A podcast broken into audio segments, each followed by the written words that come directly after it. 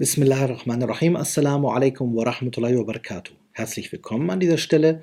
Wir haben heute einen interessanten Hadith vor uns aus der Reihe der 40 von Anawi, der in sich selbst eine klare Systematik zeigt und der sich in der Art, wie er sich umtut, ganz anders mit dem Spenden, mit der Sadaqa beschäftigt, als üblicherweise erwartet. Beginnen wir langsam.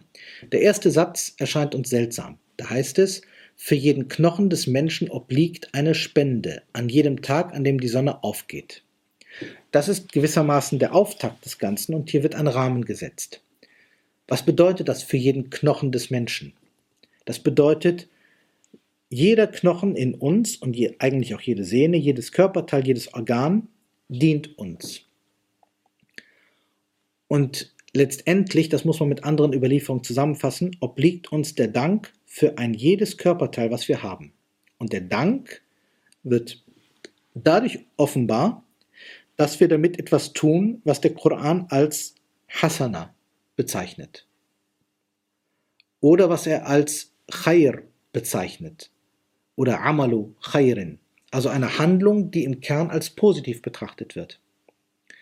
Das heißt, mit jedem Körperteil, was ich habe, kann ich etwas tun tue ich das mit der Absicht und sei es nur, dass ich mich, soweit ich kann, gut ernähre. Was immer ich mit einem Körperteil von mir tue, mit der Absicht, dass ich es für Gutes verwende, wird zu einer Quelle von Sadaqa für mich. Und das gilt, solange ich lebe. Deswegen wird das hier deutlich betont, an jedem Tag, an dem die Sonne aufgeht. Heißt, solange es Menschen und theoretisch auch Djinnwesen gibt. Und dann werden Dinge genannt, die sehr konkret vom gesellschaftlichen zum individuellen gehen. Da haben wir wieder ein ganzes System. Beginnen wir am Anfang. Zwischen zwei, äh, zwischen zwei Menschen Gerechtigkeit zu schaffen. Wenn jemand zwischen zwei Menschen Gerechtigkeit schaffen will, dann ist er als Einzelner in der Gesellschaft und will in der Gesellschaft ein Problem beheben. Und das Problem betrifft nicht nur einen Einzelnen, sondern, wie hier gesagt, zwei. Das ist ein Beispiel für Gesellschaftliche Interaktion. Ich muss mich also in die Gesellschaft einbringen, um in ihr Gerechtigkeit zu stiften. Dann jemandem beim Besteigen des Reittieres oder beim Aufladen seiner Ware zu helfen. Hier ist das eine Hilfe, die an einen Einzelnen geht. Hier merkt man schon, vorher war es gesamtgesellschaftlich, es sind zwei oder sogar mehr beteiligt, jetzt ist nur noch einer beteiligt, dem ich helfe. Es geht also auf die individuelle Schiene runter. Das nächste, das gute Wort ist eine Spende. Das gebe ich jemandem. Bin ich immer noch individuell. Beim ersten aber, beim Besteigen des Reittieres, ist der Unterschied, hier bin ich in einer Handlung, die konkret von meinem Mitmenschen getan wird. Beim zweiten Mal gebe ich ein Wort. Hier ist mein Mitmensch, vom Hören abgesehen, ja gar nicht mehr beteiligt. Es geht also immer weiter auf das Individuelle. Und jeder Schritt, den du zum Gebet gehst, ist eine Spende. Naja, das Gebet, seien wir mal ehrlich, ist ganz individuell. An meinem Gebet und der Gültigkeit meines Gebetes hat letztendlich niemand einen Anteil außer mir. Und deswegen sind wir jetzt noch tiefer in der Individualität gelandet. Und der dritte Teil und der letzte Teil und das Entfernen schädlicher Dinge vom Weg ist eine Spende. Jetzt haben wir, dass der Kreis wieder geschlossen wird. Nur ich tue eine Handlung und nur Allah weiß, warum ich das tue. Ob ich einfach aus Lust und Laune einen Stein zur Seite fege oder ob ich jetzt die Absicht gefasst habe, das soll jetzt für die anderen Menschen sein, dann gilt es mir, wie ein anderer Hadith sagt, als indirekter Ibadah. Und da ich das aber bei dem öffentlichen Weg für die Allgemeinheit tue, habe ich jetzt auf individuellster Ebene etwas Gutes getan, was auf aller äußerster und aller allgemeinster Ebene allen Menschen zugutekommen kann. Jetzt habe ich wieder den Schluss zurück. Jetzt können wir das auch von hinten nach vorne betrachten. Was ist das, wenn jemand auf einem öffentlichen Weg etwas sieht, was hindert und möchte es zur Seite bringen? Er tut es von ganz allein. Seine Nia kann von außen nicht gesehen werden und es kann auch nicht eingeschätzt werden, ob er das aus Langeweile tut oder aus Bewusstsein. Er tut es für die gesamte Gemeinschaft, für alle, die hier auf dem Weg kommen könnten. Deswegen ist hier sein Lohn sehr groß, denn er kann nicht erwarten, dass man ihm dankt. Das ist ein wichtiger Punkt. Wie ist es jetzt, wenn man ein gutes Wort bringt?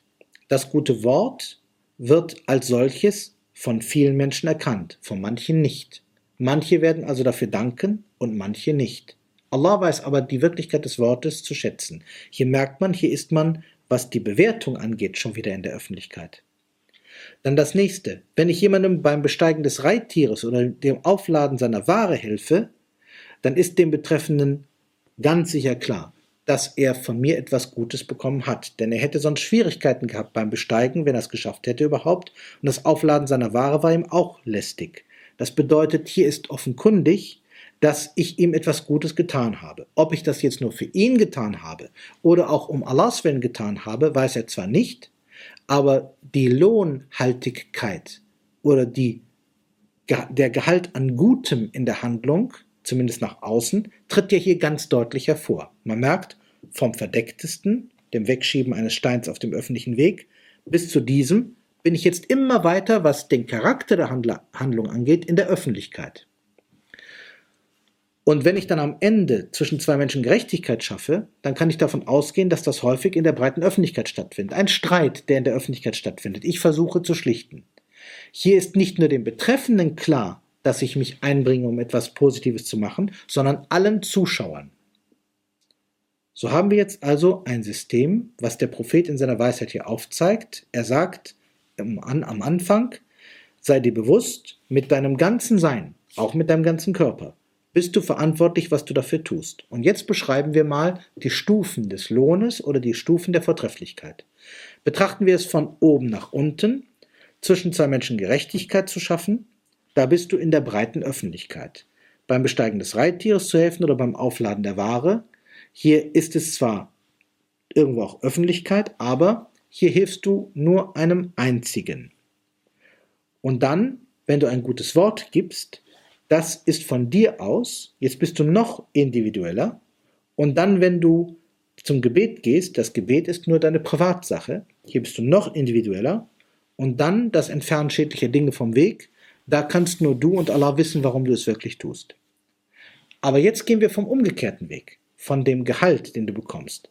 Der ist, wie gesagt, umgekehrt. Das bedeutet, nach, ein, nach einer äh, Analyse, wenn wir die Ayat dazu nehmen und die Hadithe, es wird gesagt, das, was du an Spende gibst, da gibt es eine Ayah diesbezüglich, ähm, nämlich Sirran wa alaniyatan, im Verdeckten oder offenkundig. Da heißt es an verschiedenen Stellen, aber besonders lohnenswert oder besonders hoch an Lohn ist das, was du gibst, ohne dass jemand davon weiß und bei einer Hadith-Überlieferung auch, dass ein Mensch sich großen Lohn erworben hat oder auch das Paradies erworben hat, weil er so spendete, dass seine Linke nicht wusste, was seine Rechte ausgegeben hat. Damit meint man, es war ihm zur Gewohnheit geworden, allerdings immer auch mit Absicht. Er hat immer Gutes getan und hat sich nicht groß mehr was darauf eingebildet. Was wird hier eigentlich dargestellt in diesem Hadith? In diesem Hadith finden wir eine Neubewertung von Sadaqa, von Spende. Es wird im Grunde eine Hierarchie von Spenden dargestellt. Ganz typisch wie im Hadith, das sind Dinge, die ein Normalmensch leisten kann. Wir können das auch mit anderen Hadithen zusammenbringen. In anderen Hadithen wird thematisiert, was macht jemand, der nicht viel Geld hat. Die Hadithe, die hier sind, zeigen nicht einen Menschen, der große Geldmengen spendet, sondern er spendet bestimmte Leistungen. Aber der Unterschied in dem, was wir sonst gehört haben, ist, hier wird eine Hierarchie dargestellt. Das heißt auch, die Sadaqa ist notwendig vom Allgemeinsten zum Individuellsten. Denn wenn wir einmal schauen, was würde passieren, wenn hier jemand nicht bereit ist zu helfen, will sagen, diese Art der Spende zu geben. Zwei Menschen in unserer Gemeinschaft streiten sich. Keiner schlichtet. Schafft das nicht Schaden? Jawohl, es schadet sogar Schaden auf der Ebene der gesamten Gesellschaft. Jemand hat Schwierigkeiten, sein Reittier zu besteigen oder seine Ware aufzuladen. Niemand interessiert sich dafür und hilft. Ist das kein Schaden? Schafft das nicht Verbitterung bei demjenigen, der sagt, mein Gott, ist hier nicht irgendwo ein, ein Mensch, der mir mal gerade helfen kann? Muss ich jetzt hier groß rumschreien, damit mir einer hilft? Und vielleicht findet er dann immer noch keinen. Das schafft Hartherzigkeit. Und das gute Wort ist eine Spende. Was wäre, wenn niemand ein gutes Wort für seinen Nächsten, für seinen Nachbarn hat? Das würde eine sehr negative Grundeinstellung bedeuten. Jeder lebt nur noch für sich selbst. Ehrlich gesagt, das sehen wir auch zum Teil. Und dann das nächste. Jeder Schritt, den du zum Gebet gehst, ist eine Spende. Was ist, wenn ich gar nicht mehr bete, mich gar nicht mehr bemühe um meine individuellen Ibadat? Das würde gegen mich selbst Schaden ausüben. Und das entschäden schädliche Dinge vom Weg. Wenn das nicht mehr gemacht würde, wenn man sich für die Öffentlichkeit nicht mehr interessiert, dann bedeutet es, dass viele Dinge verwahrlosen. Oder, wie wir das in vielen Staaten äh, bemerken können, man überträgt seine moralische Verantwortung an eine Institution. Ob die das jetzt tut oder nicht, steht auf einem anderen Blatt. Stichwort, ich sehe jetzt hier konkret einen Schaden. Da ist ein Stein, da könnte jemand drüber stolpern. Jemand hat zum Beispiel ein Stück Seife verloren, das liegt jetzt auf der Treppe, in, in einer Schule zum Beispiel. Wenn ich jetzt nichts tue, dann kann der Nächste darauf ausrutschen, bricht sich vielleicht äh, alle Knochen. Ich habe das doch gesehen jetzt. Was hindert mich, das jetzt zur Seite zu nehmen? Aber ich sage, mir ist das egal, was passiert. Sollen andere das wegtun.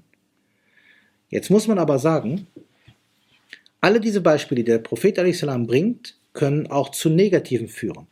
Jemand hat sein Reittier besteigen wollen und hatte Probleme damit oder wollte die Ware aufladen oder muss eine andere Arbeit tun oder Tätigkeit, wo ich Zeuge bin.